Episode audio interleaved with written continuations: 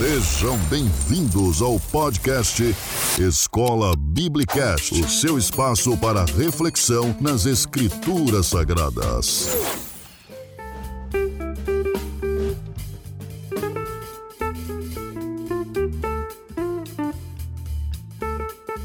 Olá, seja muito bem-vindo ao Escola Biblicast, o seu podcast da Escola Bíblica Dominical, a nossa EBD.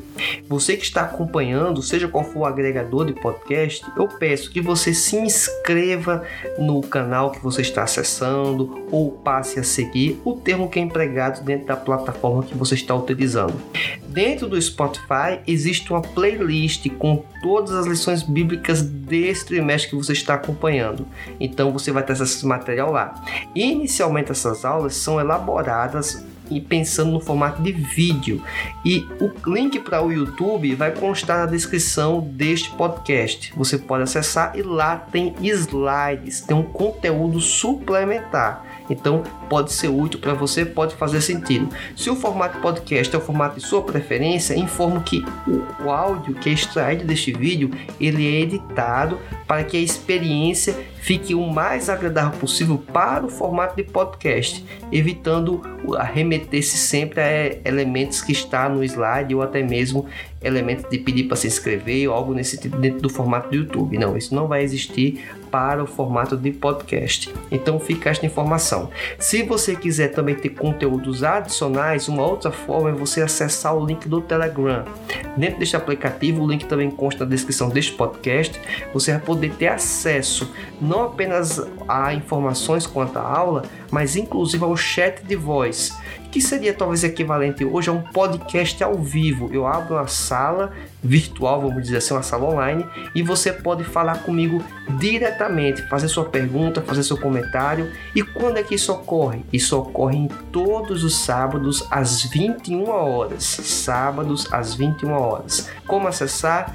No link aqui na descrição desse podcast. É pago? Não, é gratuito. Você pode acessar sem pagar nada. Este grupo apenas quem fala sou eu. Então é um conteúdo estritamente vinculado à ideia da escola bíblica dominical.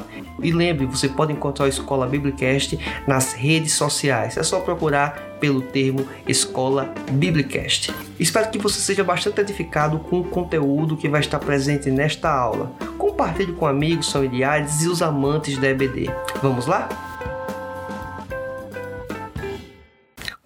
Dons de poder, quais são os principais elementos que devemos considerar?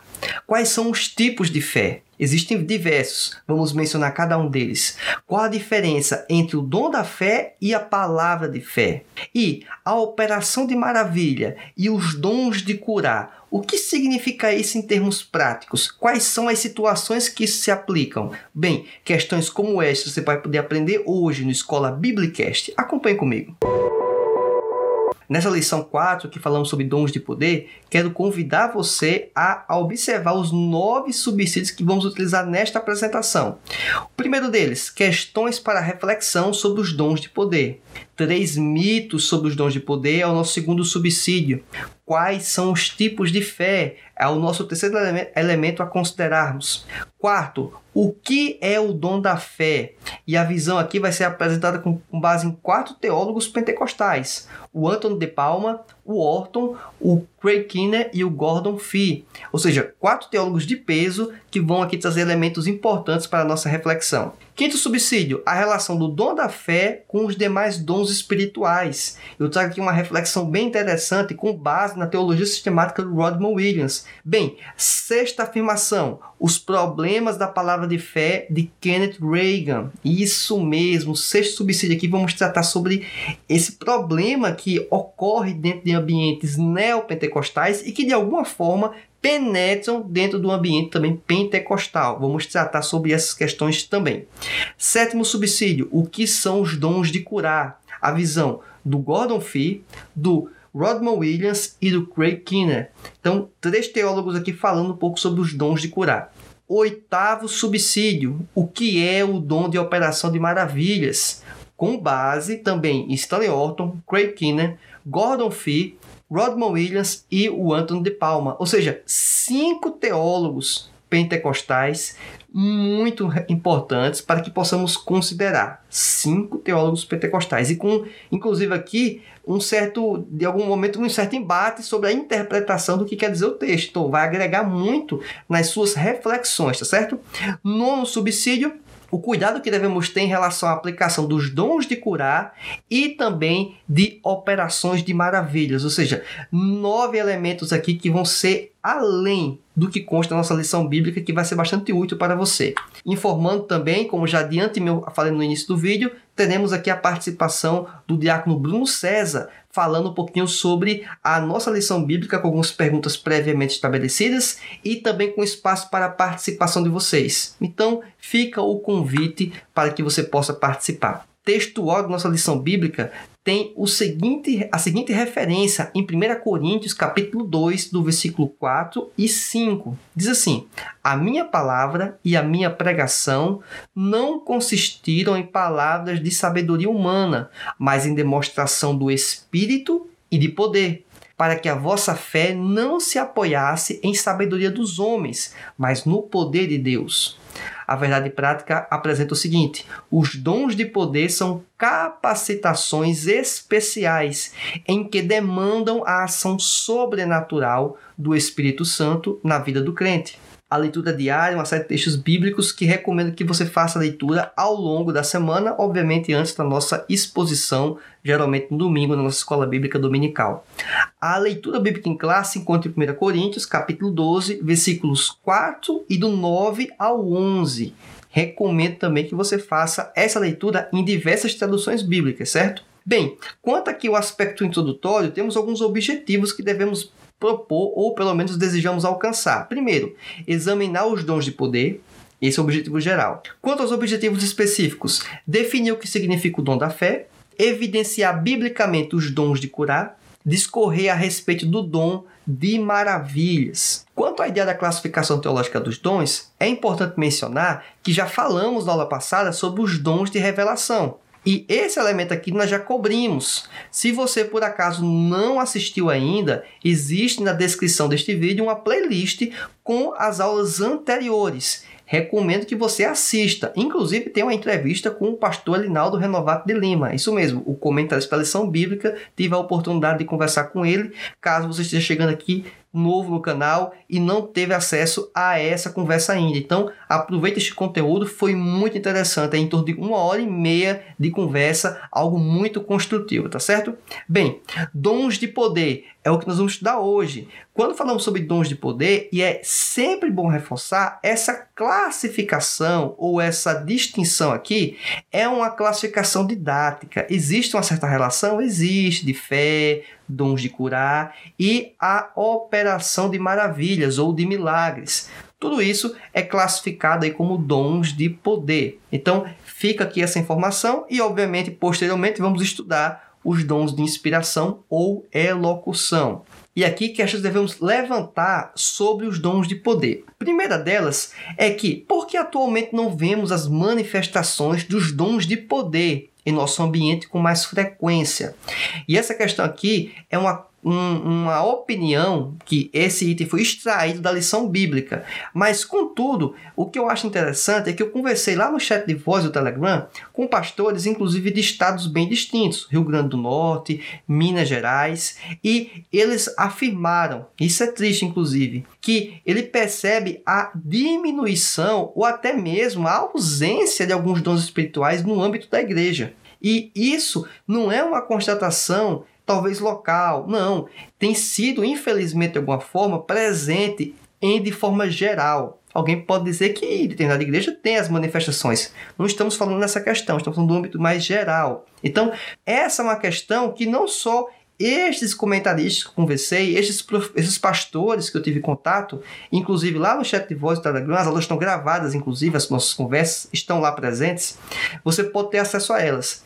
Mas também o próprio comentarista da lição bíblica nos instiga a isso. E aí também é um pastor com uma extrema experiência, uma caminhada pastoral muito grande. Aí ele levanta também as possibilidades. Não seria talvez falta de conhecimento a respeito do assunto? Poderia ser uma possibilidade. Quanto à terceira questão, será por causa do mau uso que alguns fazem das dádivas divinas? Será que não seria essa também uma questão? A diminuição deles, porque os que possuem empregam de forma equivocada, e aí, para que a pessoa não possa usar de forma equivocada, Deus nem sequer concede o dom. Então, assim, não sei o que, é você pensa a respeito, mas são questões que, infelizmente, estão em pauta. E a tristeza é por elas fazerem pauta dessas discussões que estamos tratando agora. Esse é o problema. Três mitos sobre os dons de poder. Poderia colocar muito mais, inclusive, mas quis é, ressaltar esses três. Primeiro, a fé por si só tem poder. Será que você já não teve contato com alguém que menciona que existe fé, e que a fé dela ela consegue obter alguns objetivos, conseguir algumas, alguns progressos em virtude dessa fé. Ou seja, a fé dessa pessoa está provocando mudanças, geralmente, obviamente, mudanças positivas. Isso aqui é um mito. Não existe poder na fé. Isso aí é divinização da fé. O Rodman Williams fala um pouco sobre isso. É importante nós considerarmos isso. A gente vai discutir ao longo dessa aula e vamos falar aí também quebrar, né? Vamos dizer assim, ou desestabilizar essa afirmação. Bem, se eu acredito em algo com força e com vigor suficiente, as maravilhas serão realizadas? Essa é uma outra questão que eu ponho. Será que a pessoa acreditando com muita força, com muita energia, passando vibrações positivas, que é um termo que muita gente usa aí, as coisas vão acontecer? Lamento informar que não é por vibração positiva, né? Até porque se fosse assim, times de futebol que tem maior torcida, eles tenderiam a ganhar todas as partidas de futebol, né? Se eu tenho um milhão torcendo para um time e 500 mil para outro, e se esse um milhão está colocando a fé deles em ação, então esse time que está com um milhão em ação aí vai ganhar. Não é assim que funciona, nós sabemos que não é desse jeito, mas infelizmente é uma questão que devemos colocar em pauta, né? Outra coisa também que devemos considerar é o dom de fé e a palavra de fé são a mesma coisa? E isso é uma interpretação equivocada, a pessoa pensar que são a mesma coisa. Não, são coisas totalmente distintas e, inclusive, existe um, um pensamento bastante equivocado sobre esse termo aqui, palavra de fé. A gente vai falar um subsídio, inclusive tratando em específico dos problemas desta linha de pensamento da palavra de fé e, de antemão até antecipando, também considerado como confissão positiva. Vamos falar um pouquinho sobre isso. Tem tudo a ver com a nossa lição bíblica, certo? Eu não posso falar sobre fé e tratar dos problemas que são associados à questão do dom da fé e, inclusive, a própria fé. Então, eu não posso deixar de falar sobre isso. Bem, quais são os tipos de fé? Essa é uma questão que devemos considerar. Eu consigo tranquilamente estabelecer quatro tipos de fé. Primeiro temos a fé natural, ou a, fé, a, confiança em algo, que algo vai ocorrer. Isso é absolutamente comum. É aquela confiança de quando você sai de manhã, acorda, vai para o seu ambiente de trabalho, você vai se deslocar. Ah, eu vou me deslocar a pé, vou pegar minha bicicleta, vou de moto, vou de carro, vou de ônibus. Seja qual for a forma, você vai pegar um ônibus, você estabelece que em torno de tal hora o ônibus passa. Isso é conduta de fé. Você está saindo de casa porque você quer trabalhar. Você está estabelecendo algumas escolhas e você tem expectativas do que vão ocorrer nessas escolhas. Então, isso é uma fé natural. É você talvez estar assistindo esse vídeo no início da tarde e você estabelecer que tal hora da noite você vai estar jantando, inclusive até o tipo de alimento que você vai estar jantando. Então isso é uma fé que eu classifico como fé natural. Crentes e descrentes, ou quando eu falo crente e descrente, é crente e descrente em Jesus ou em Deus. Essas pessoas elas vão ter esse tipo de fé. Então é inerente à natureza humana. Contudo, já temos uma fé que distingue a pessoa que é cristã da não cristã. É a chamada fé salvífica, a fé salvadora. Com base, obviamente, na proclamação do evangelho, esta pessoa vai tender o que? A optar por seguir a Cristo. Então, esta fé foi uma fé salvífica, a fé na confiança da mensagem do evangelho, a fé na confiança do sacrifício de Cristo. Temos também a fé como fruto do Espírito. E essa fé como fruto do Espírito, ela é distinta, é diferente de fato da fé natural, é diferente da fé salvífica. Essa fé é um agir do Espírito Santo na vida do crente. Mas esse agir, como já estudamos em lições passadas, inclusive no trimestre passado, é um elemento global, ou seja, esse fruto ele age com várias facetas, se é que eu posso dizer assim, entre elas a fé. Isso é inclusive um dos elementos que mostra a maturidade cristã do indivíduo. Então, isso é o fruto do Espírito. Já temos aqui agora a nossa quarta modalidade, ou nosso quarto tipo de fé, que é inclusive o tema base dessa lição bíblica, que é sobre os dons de poder e, na perspectiva dos dons de poder, um dos subitens o dom da fé. Esse dom da fé é uma capacidade que o Espírito Santo concede ao crente para este realizar coisas que transcendem a vida natural. Esta afirmação aqui é retirada da lição bíblica adulto da CPAD, certo? Avançando um pouco mais, vamos tratar agora sobre o que é o dom da fé. É uma questão emblemática para alguns. Classificar e definir o que é fé temos uma ótima referência do que seria fé em Hebreus capítulo 11, versículo 1. Essa referência é base, certo? Contudo, eu quero trazer aqui o conceito, a interpretação, com base, obviamente, em uma série de estudos bíblicos, com base na escritura bíblica, de autores pentecostais que vão trazer aqui, acho que, um, informações que podem ser úteis para a sua reflexão. O autor Palma, que aparece aqui, ele é um dos comentaristas do Comentário Bíblico do Novo Testamento. Ele é editado por duas pessoas em específico, mas cada livro ali é comentado por um outro teólogo pentecostal, que não necessariamente são os editores. Por isso, então, que eu faço referência ao escritor de 1 Coríntios, do comentário bíblico do Novo Testamento, tá certo? Ele diz o seguinte: a pessoa que recebe o dom da fé tem uma convicção divinamente dada de que Deus revelará seu poder em casos específicos. É uma certeza que projeta o sobrenatural no mundo natural. Olha que interessante, né? Manifesta-se por meio de ações. É o tipo de fé que pode mover montanhas. E aqui temos sete textos bíblicos que falam da ideia de mover montanhas. É, ou seja, comparando com algo que é extraordinário, algo que é fora do natural, fora do comum. O Stanley Orton ele diz o seguinte: fé milagrosa para uma situação de oportunidade especial tal como o confronto entre Elias e o profeta de Baal, os profetas de Baal. Interessante fazer menção a isso, que é uma expressão empregada no Antigo Testamento. Olha que interessante, né? Pode incluir a capacidade especial de inspirar fé nos outros, como fez Paulo a bordo do navio em meio à tempestade, com referência em Atos, capítulo 27, versículo 25, em que as pessoas estavam desesperadas e o apóstolo Paulo encorajou estas pessoas, ou seja, incutiu de alguma forma fé nessas pessoas, que as coisas estavam sob o controle de Deus e que teriam um desfecho satisfatório, dada aquela situação problema, obviamente. O Craig Kinner, ele diz o seguinte: ter essa fé pressupõe-se que agimos conforme a vontade de Deus e não conforme a nossa. E aí é uma totalmente relevante essa informação porque alguns podem utilizar essa ideia do dom da fé e pensar que ele vai ser um senhor sobre Deus, que é ele que vai determinar as coisas. Aí começa o problema. Aí entra inclusive a discussão da palavra de fé. Já já a gente vai tocar nessas questões. Em outras palavras, o objetivo dessa fé autêntica não é conseguir o que desejamos, mas realizar a comissão de Deus, aquilo que ele nos chama fazer. Olha que interessante. É não empregar para fim pessoal, para uma finalidade pessoal. É para entendermos que existe um emprego disso para o bem do reino, para o bem da igreja, para o bem da igreja local. O Gordon Fee ele apresenta o seguinte: provavelmente se refere a uma convicção sobrenatural que Deus revelará poder ou misericórdia divinas de uma maneira especial em uma circunstância específica, embora sejam listados separadamente como algo dado a outro, há sentido em que esse e os dois itens seguintes, que são que dons de cura e operação de maravilhas, exista uma relação entre si.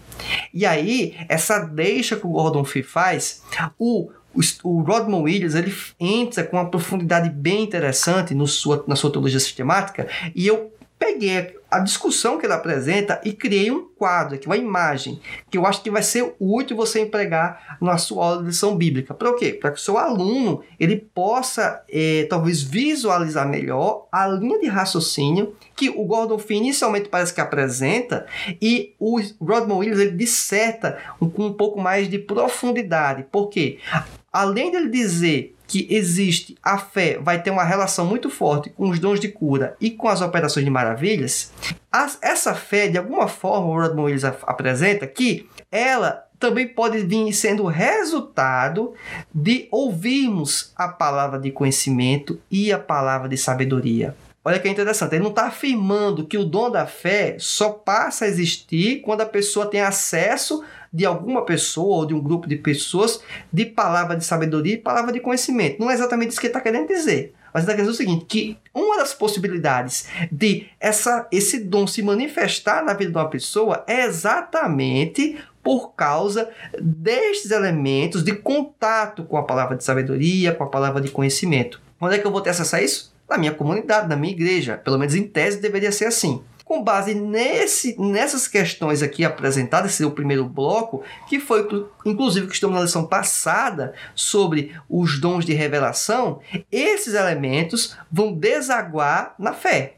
É essa a linha de pensamento que ela apresenta. Que posteriormente, para que ocorra-se os dons de curar e operações de maravilhas, existe um insumo básico. Que insumo básico ele tende a apresentar? A fé eu tenho que ter fé para que possam ocorrer e verificar o agir de curas milagrosas, de operações assim, de maravilhas é, que transcendem o natural, obviamente, senão também não seria milagre, senão também não seria operação de maravilha. Mas essas questões aqui, elas são muito importantes. Então fica também este subsídio, esse material, para que você possa talvez considerar. Isso aqui é uma afirmação categórica? Não, não é uma afirmação categórica, só para deixar claro isso. Mas é uma reflexão que eu acho muito pertinente considerarmos. Para a gente não tratar os dons espirituais como cada um fosse uma caixinha separada. Existe uma certa interação entre eles. Principalmente eu consigo perceber na lição de hoje, quando falamos sobre dons de fé, operações de maravilhas e os dons de curar. Existe sim uma simbiose aí, uma interrelação muito interessante, tá bom? Então fica essa informação, fica essa reflexão e esse material, obviamente, que você possa fazer o uso da forma que você bem quiser em sua aula de escola bíblica dominical. Agora, vamos tratar um pouquinho sobre os problemas da palavra de fé, que são propostas inicialmente estabelecidas pelo Kenneth Reagan. O Kenneth Reagan, ele foi um pregador, um teólogo de certa forma pentecostal, dentro do ambiente que foi para o neopentecostalismo, que escreveu materiais, fez uma série de palestras, eventos, seminários, congressos e ele divulgou, ele propagou um tipo de conhecimento que infelizmente vai contra as verdades que nós entendemos do evangelho. Ele teve uma contribuição de comunicar de certa forma o evangelho? Teve, isso é inegável. Mas contudo, com desvios que julgo eu, e não só eu, né? O Rodman Williams apresenta uma série de questões problemas que vamos tratar aqui, que devemos considerar cuidadosamente, que até hoje, alguns outros expoentes que tiveram contato e beber dessa fonte, até hoje lançam isso no ambiente pentecostal e neopentecostal principalmente, tá certo? Mas eu não posso dizer hoje, infelizmente, que o pentecostalismo ou o ambiente pentecostal, quando fala essencialmente Assembleia de Deus, está imune a essas questões, tá certo? Quando eu falo isso aqui, é o pentecostalismo, para deixar isso muito claro, o pentecostalismo de comum, pente, a igreja que está próximo da sua casa, certo? A igreja do bairro, a igreja da periferia. Essas igrejas, a igreja local, algumas delas estão bebendo dessa fonte, infelizmente. Infelizmente. Eu não estou falando do aspecto do, do, conceito, do pentecostalismo clássico, do que pensam os grandes pensadores, o que pensa o escritor da lição bíblica dominical. Não estou falando dessas pessoas. Estou falando de algumas comunidades e isso, infelizmente, já está presente em algumas comunidades. Qual a forma de corrigir isso? Participando da escola bíblica dominical. Você estando presente na EBD e sendo um instrumento para ensinar para estas pessoas, né? Então, isso vai tentar diminuir pelo menos o estrago que isso pode estar causando, inclusive talvez em sua congregação local. Primeira questão que o Reagan apresenta em um dos livros, e o Rodman Williams vai tratando desses problemas que ele apresenta no livro, é que ele fala que Deus criou o mundo pela fé. Ele já começa com essa afirmação forte. A questão é, a Bíblia não atribui fé a Deus. Deus não precisa ter fé que ele vai conseguir fazer algo, porque ele é Deus. Como assim ele precisa ter fé que vai conseguir fazer algo, que vai acontecer algo? Se ele quer, aquilo já acontece tá certo? Então, ele é eu sou, não faz sentido essa, essa afirmação. Contudo, quando se presume isso, já não pode esperar muita coisa dos desdobramentos da interpretação do que é fé. Então, essa é uma questão problema. Ele fala que o tipo de fé de Deus foi lançado em nossos corações. Primeiro, que Deus, em tese, não tem fé. Até que a Bíblia não apresenta isso. Como é que esse tipo de fé foi espelhado, foi lançado em nós? Então, temos o mesmo tipo de fé de Deus? É assim, é uma coisa que não faz nem sentido essa questão, mas são problemas dessas proposições. Perceba que até para poder desfazer isso, fica até de certa forma, até, vou dizer que não é engraçado, mas eu vou dizer assim, é muito fácil perceber que não existe é, fundamentação de fato bíblica para essas afirmações. Uma outra coisa que ele coloca é que podemos pôr Deus a nosso serviço. Olha que, que afirmação forte, hein? Colocar Deus, o Senhor de todas as coisas, o Criador do universo, o seu Criador, o meu Criador, aquele que controla tudo e todos, trabalhar por nós? É essa a lógica ou é o inverso? Não é eu que deveria trabalhar para Deus? Não é eu que deveria prestar adoração e servir a Deus? E esse Deus que tem todo esse poder, inclusive, ele não nos obriga. Olha que interessante, né? E a gente, que somos criatura, poderíamos obrigar Deus a fazer aquilo que, ele que a gente quer. Então, esse é um problema, é, infelizmente. Aí você quer ter essa referência desses materiais? Primeiro, Rodman Williams foi a minha fonte. Inclusive, até deixar bem claro, foi uma fonte secundária. Por quê? Eu não fui nos escritos originais do Kenneth Reagan para confirmar se as afirmações e os problemas abordados pelo Rodman Williams de fato é, são realmente verdades tal. Então eu não fiz esse, esse trabalho. Se você tiver condições e interesse de fazer e encontrar uma, inclusive uma resposta discordante, eu peço que você, obviamente, faça inclusive a, a retificação dos comentários para que na aula seguinte eu possa retificar, tá certo? Não, não tenho compromisso nenhum com qualquer tipo de equívoco, mas só para deixar isso bem claro, tá certo? Eu estou buscando uma fonte secundária, não estou indo nas obras originais. Parte das obras originais, inclusive, não estão em português, que ele menciona, certo? Estão apenas em inglês. Uma outra questão também: poder definir o nosso salário com Deus. Ele chega a afirmar isso. Peraí, é, realmente quem é o soberano é o Deus. Eu chegar para Deus, Deus, eu quero ganhar tantos reais, tanto em dinheiro. Faz sentido isso? Não, não faz sentido isso, né? Mas ele apresenta essa questão. As confissões de fé criam a realidade. É uma outra afirmação que ele faz em suas obras.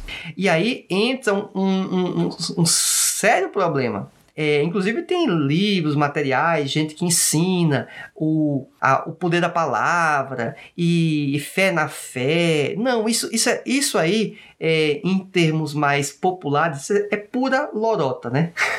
Falando linguagem bem direta e simples. Isso não existe. Isso é invenção. Como eu posso criar uma realidade a partir de eu estar confessando que aquilo deve ser o ideal, que aquilo deve acontecer. Eu, inclusive, o Kent Reagan apresenta que muitas coisas que acontecem de errado é porque nós estamos confessando o lado negativo. Então, se essas coisas acontecem porque eu estou confessando o lado negativo, eu poderia virar a chave confessando a coisa positiva. Então, eu cheguei até a fazer um pequeno experimento, certo? Eu fiquei pensando de forma muito convicta que eu poderia ter uma, missão, uma mansão. E pensei, pensei, desejei muito isso, mas infelizmente eu não tenho uma mansão, certo? Só para deixar isso bem claro, fiz um teste, inclusive, para que você possa refletir a respeito. É, de certa forma, é até um pouco, talvez, sarcástico, mas essa é a verdade. Pense você aí fortemente a respeito de algo e veja se algo vai acontecer. Não, né? Falei, inclusive, agora há pouco também sobre o exemplo dos jogos de futebol, né? Tem lá o jogo de futebol com muita fé, inclusive ora, não tem para melhorar, pedir para ganhar, mas não importa se ele tem muita fé ou pouca fé. O importante é ele ter que jogar bola, né? O time inteiro tem que jogar bola, inclusive mais do que o outro time, né? E esperar que ganhe a partida. Não existe isso, tá certo? É só para deixar isso bem claro. E torcer para que algo aconteça ou ter fé na fé, é uma, divina, uma divinização da fé, isso é problema. Isso é uma situação, um problema muito sério.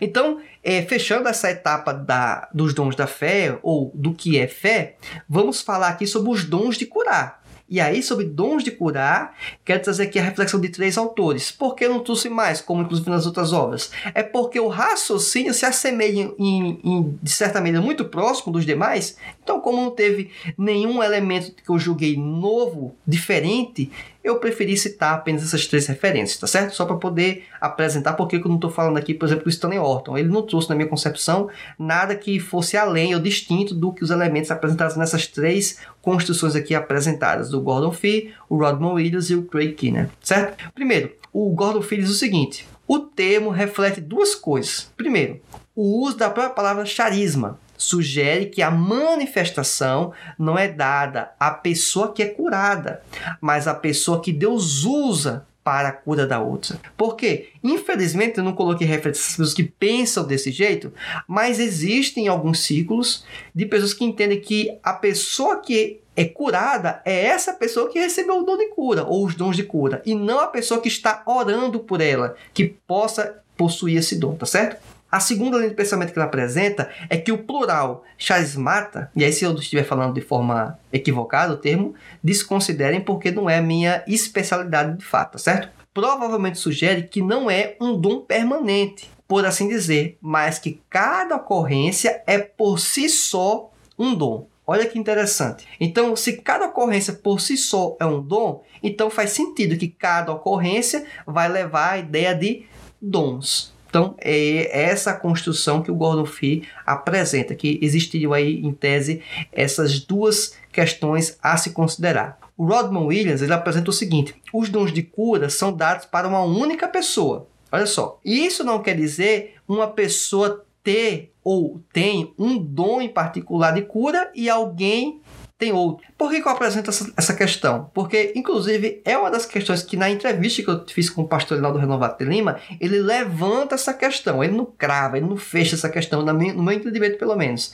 Mas ele fala que essa ideia de dons de curar poderia se remeter realmente a dons específicos para determinadas doenças. Então, é, é esse o entendimento que eu tive na fala dele. Eu acho que é uma visão que é possível de pensar, mas o Rodman Williams ele discorda deste posicionamento. Perceba, né? Pessoas extremamente gabaritadas e entram em choque. Por isso que eu falo para você, para sua escola bíblica dominical principalmente. Existem os alunos que chegam com a perspectiva muito fechada do conteúdo. Ah, essa é a verdade. Qualquer coisa diferente disso é porque é heresia. Pera aí, será que o que que discussão é essa que está sendo feita? Porque alguns pontos mais periféricos não tem ponto fechado, não. Então, é, é, complicado. Aí, se ele leu apenas uma obra de um autor que falou isso, ele acha que aquele autor é a verdade, é, pode ser uma limitação, tá certo? Então, só para deixar isso bem claro. O Craig apresenta o seguinte: o Espírito desenvolve em diferentes cristãos a fé para orar por diferentes tipos de enfermidades é essa percepção dele do que é os dons de curar. Perceba que a afirmação do Craig ele não está dizendo que cada crente vai ter exatamente um dom específico, mas ele está falando que diversos crentes podem ter esses dons e orar por diversas enfermidades. Então, a linha dele me parece muito no seguinte, que uma pessoa tendo esse dom de cura ou os dons de curar, pode orar por qualquer enfermidade, seja qual for ela. Não seria então classificado por tipos de enfermidade. Bem verdade é que, até falando um pouco sobre esse dom de curar, uma pessoa que não tem o dom de curar, ou não possui os dons de curar, ela pode orar por uma pessoa que está enferma e Deus curar aquela pessoa naquele exato momento. Pode? Pode. E aquela pessoa quer dizer que tem um dom de curar? Não, não quer dizer exatamente. Como é que talvez possa perceber isso? É com o passar do tempo, talvez a repetência, a recorrência desse fator vai ser um elemento indicativo que aquela pessoa possui o dom de curar. Então, é essa reflexão. E assim, que ela possui, mas é obviamente por Deus utilizando aquela pessoa. Não é aquela pessoa que é um portador, ele não é um curandeiro portátil que você pode chamar ele, ele ora e resolve. Não é isso que eu estou falando. Só deixar bem claro. A Bíblia não dá respaldo também, inclusive, para isso. O que se fala é a pessoa poder ter um dom específico e, talvez de forma recorrente, orar e no propósito divino. É o propósito divino. E Deus manifestar a cura, tá certo? Então, é basicamente isso. Algo milagroso. Algo que está fora do alcance do natural, certo? Então, é para deixar isso bem claro. Agora falando um pouco sobre o que é o dom de operação de maravilhas, ou o que são os dons de operação de maravilhas. Aqui, é, de antemão, é bom reforçar que a ideia de você ter um ambiente mais restritivo para as listas de dons espirituais vai fazer você, consequentemente, empurrar tudo aquilo que você entende que não é nenhum dos outros dons espirituais, das listas que existem, em torno de pouco mais de 20 dons claramente definidos, que aquilo que não está lá, então é o que? Operação de maravilhas. Caso você tenha uma visão não restritiva, é daqui provavelmente que você vai dizer que algum elemento não seria exatamente a operação de maravilhas, mas também dizer que tipo de dom é, aí é uma classificação que fica muito mais da discussão teológica, né? Então, dizer que existe um dom de expulsar demônio, Alguém poderia talvez dizer isso, mas isso não existe exatamente um versículo que fale isso. Mas a ideia de expulsar demônios, como vamos observar aqui, alguns associam aos autores, os comentaristas bíblicos, que se encaixa dentro do ambiente de operações de maravilhas. Olha o que o Stanley Orton apresenta. É relacionado à proteção, provisão, expulsão de demônios, alteração de circunstâncias ou juízo. Isso, para Stanley Orton, é as operações de maravilhas. Ou seja, proteção do, do, do, povo de Deus, provisão ao povo de Deus, expulsar demônio, alteração de circunstâncias do juiz, aquilo que parece estar previamente estabelecido e definido, o quadro ele muda, ele transforma. E aí tem vários relatos, é, inclusive de pessoas próximas, de, de ver fatores como esse, tá certo? De Deus ele criar circunstâncias assim de espetaculares. Já tive a oportunidade de, de passar, inclusive, por algumas dessas experiências, tá certo? É, Craig Kinner, ele diz o seguinte: o termo milagre significa literalmente demonstrações de poder. E o plural talvez indique tipos diversos de operações para diferentes indivíduos que realizam milagres, como no caso de curas. Ou seja, é, ele já faz a associação que existe também um, uma ligação, inclusive para as curas divinas. Olha só, é, é até difícil né, separar o que é dom de fé, operação de maravilhas e dons de cura. Mas é isso que o Craig Kinner ele apresenta. O Gordon Fee diz o seguinte: o mais provável é que essa manifestação abranja todos os outros tipos de atividades sobrenaturais, que não são a cura dos enfermos. Olha só que interessante. O presente contexto sugere que ele abrange uma ampla gama de eventos sobrenaturais que, na linguagem comum, seriam chamados milagrosos. Então, Gordon Fee ele associa a ideia, o conceito de operação de maravilhas,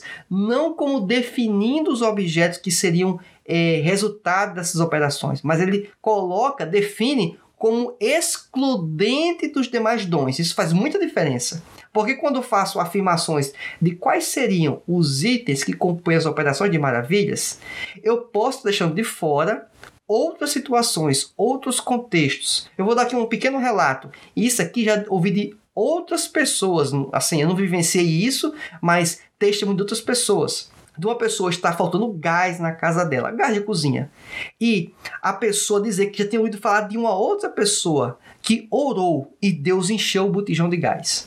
Mas é encher, não é dar um fôlego de um dia, não. Para depois pessoa dizer que porque virou o bujão de gás, porque deixou de lado, porque é, uma boca estava com gás, outra não, não. A pessoa tinha um bujão, botijão vazio, acendia ligava a boca, não saía gás, não acendia o fósforo, pegava no botijão, tava vazio, maneiro, e essa pessoa orar e Deus encheu o botijão. O, sai gás naquele botijão durante um mês, mais de um mês. Inclusive, tive relato de várias pessoas, não foi só uma dizendo esse relato. Uma delas, inclusive, me disse que quando ela pegou no dinheiro do salário, ela passou a ter uma renda, estava sem renda. Quando ela pegou, no dia que pegou o dinheiro, quando chegou em casa, o botijão secou. Isso mesmo. O botijão estava vazio, ele orou, Deus encheu o botijão. Passou mais de um mês. Acho que foi até três meses que ele falou lá. O botijão com gás. Impressionante isso, né? Algo sobrenatural, um milagre. Vai explicar isso de forma natural? Não tem explicação. Mas quando ele recebeu o dinheiro, é como se tu disse, olha, agora você tem condições de comprar. Agora tá na sua mão, vamos dizer assim, né? Você, o gás agora acabou. O gás acabou. É impressionante isso, né? E outros relatos, né? de surgir dinheiro, de aparecer dinheiro. Alguém vai dizer, ah, mas então você vai orar agora e Deus vai mandar dinheiro. Não é assim. Tem contextos aí que eu não vou até falar para não criar depois tanta polêmica, mas relatos aí bem interessantes, tá bom? Mas são coisas milagrosas, coisas que fogem do comum, não tem explicação, não tem explicação. É, avançando um pouco mais, o Rodman Williams apresenta o seguinte: milagres enquanto poderes incluem todas as demonstrações de poder sobrenatural. Então, Rodman Williams vai numa linha parecida com o do Gordon Fee. Ou seja, tudo que envolve o poder sobrenatural, obviamente não está listado nos outros dons, então é operações de maravilhas. O Antônio de Palma diz o seguinte: termo mais abrangente usado para obras maravilhosas de todos os tipos. Então ele classifica tudo é isso a expulsão de demônios, ressurreição dos mortos, ele colocou também como referência, e os milagres da natureza. Ou seja, aquilo que inclusive está fora do ambiente comum da natureza e que ocorre, e isso também é relevante. Bem, cuidados em relação aos dons de curas e de operações de maravilhas. Reflexos importantes que devemos considerar. Primeiro, os milagres, os milagres não são mágicos. Isso mesmo. Os milagres, eles não são mágica, não é o estalar os dedos e aquilo vai acontecer. Não é dessa forma que funciona. Milagres e curas não estão relacionados com o quê? Com exibicionismo. E isso aí é muito perigoso. Quanto de nós já vimos, inclusive, principalmente na mídia, né? Porque a pessoa quer trazer mais adeptos, quer trazer mais impacto e faz um espetáculo de algo que está ocorrendo lá, de operação de maravilha, de uma cura divina, o que for. Eu não estou dizendo que aquilo não ocorre. Pode também, inclusive, não estar ocorrendo, pode ser algo falso. Não estou nem entrando nessa discussão aqui. Mas mesmo que aquilo seja verdadeiro, devemos ter muito cuidado da forma que estamos fazendo essa exibição.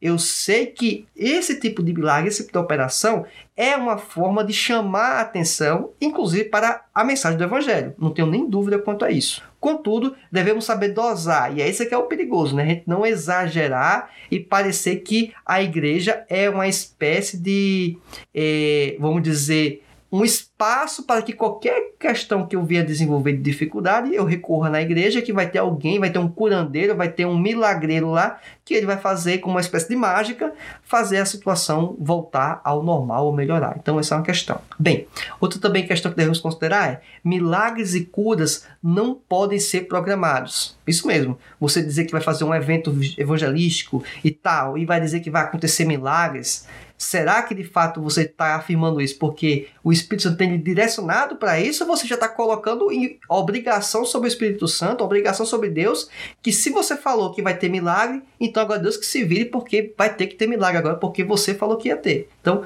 devemos ter muito cuidado também nesse sentido de falar aquilo que é direcionamento de Deus. Se é que você precisa fazer programação, dizer data, hora, momento que as coisas devem ocorrer, tá certo? Então, tome muito cuidado nesse sentido. Concluindo essa lição bíblica aqui, inicialmente quero fazer algumas afirmações. Primeiro, o Espírito Santo concede ao crente o dom da fé para que ele possa realizar coisas que transferem à esfera natural, visando o quê? a edificação da igreja. Segunda afirmação: existe uma variedade de manifestações do dom de cura, sua concessão à igreja deve-se ao fato de que Deus quer dar saúde ao seu povo.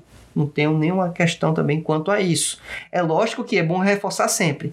Se toda vez que a pessoa estivesse doente, a pessoa orasse, a pessoa ficasse boa, ninguém iria morrer por doença, né? Então, deixar isso bem claro, né? As pessoas morrem por doença, mas Deus, ele tende, observando o próprio princípio bíblico, de querer ter as pessoas com um certo bem-estar, mas não necessariamente ele é obrigado a manter esse bem-estar, tá certo? O cristão também não tem autorização divina para determinar, decretar ou exigir. Ou seja, aquela ideia de palavra de fé, fé na fé, a divinização da fé, é, coisas que estão envolvendo geralmente a confissão positiva, esses elementos, a teologia neopentecostal, isso obviamente não tem respaldo e amparo bíblico. Devemos ter muito cuidado quanto a isso e nos afastar, porque isso aparece dentro de ambientes mais pentecostais com um certo verniz. E aí é que é difícil mapear e perceber isso. Temos que ter muito cuidado nesse sentido, tá certo?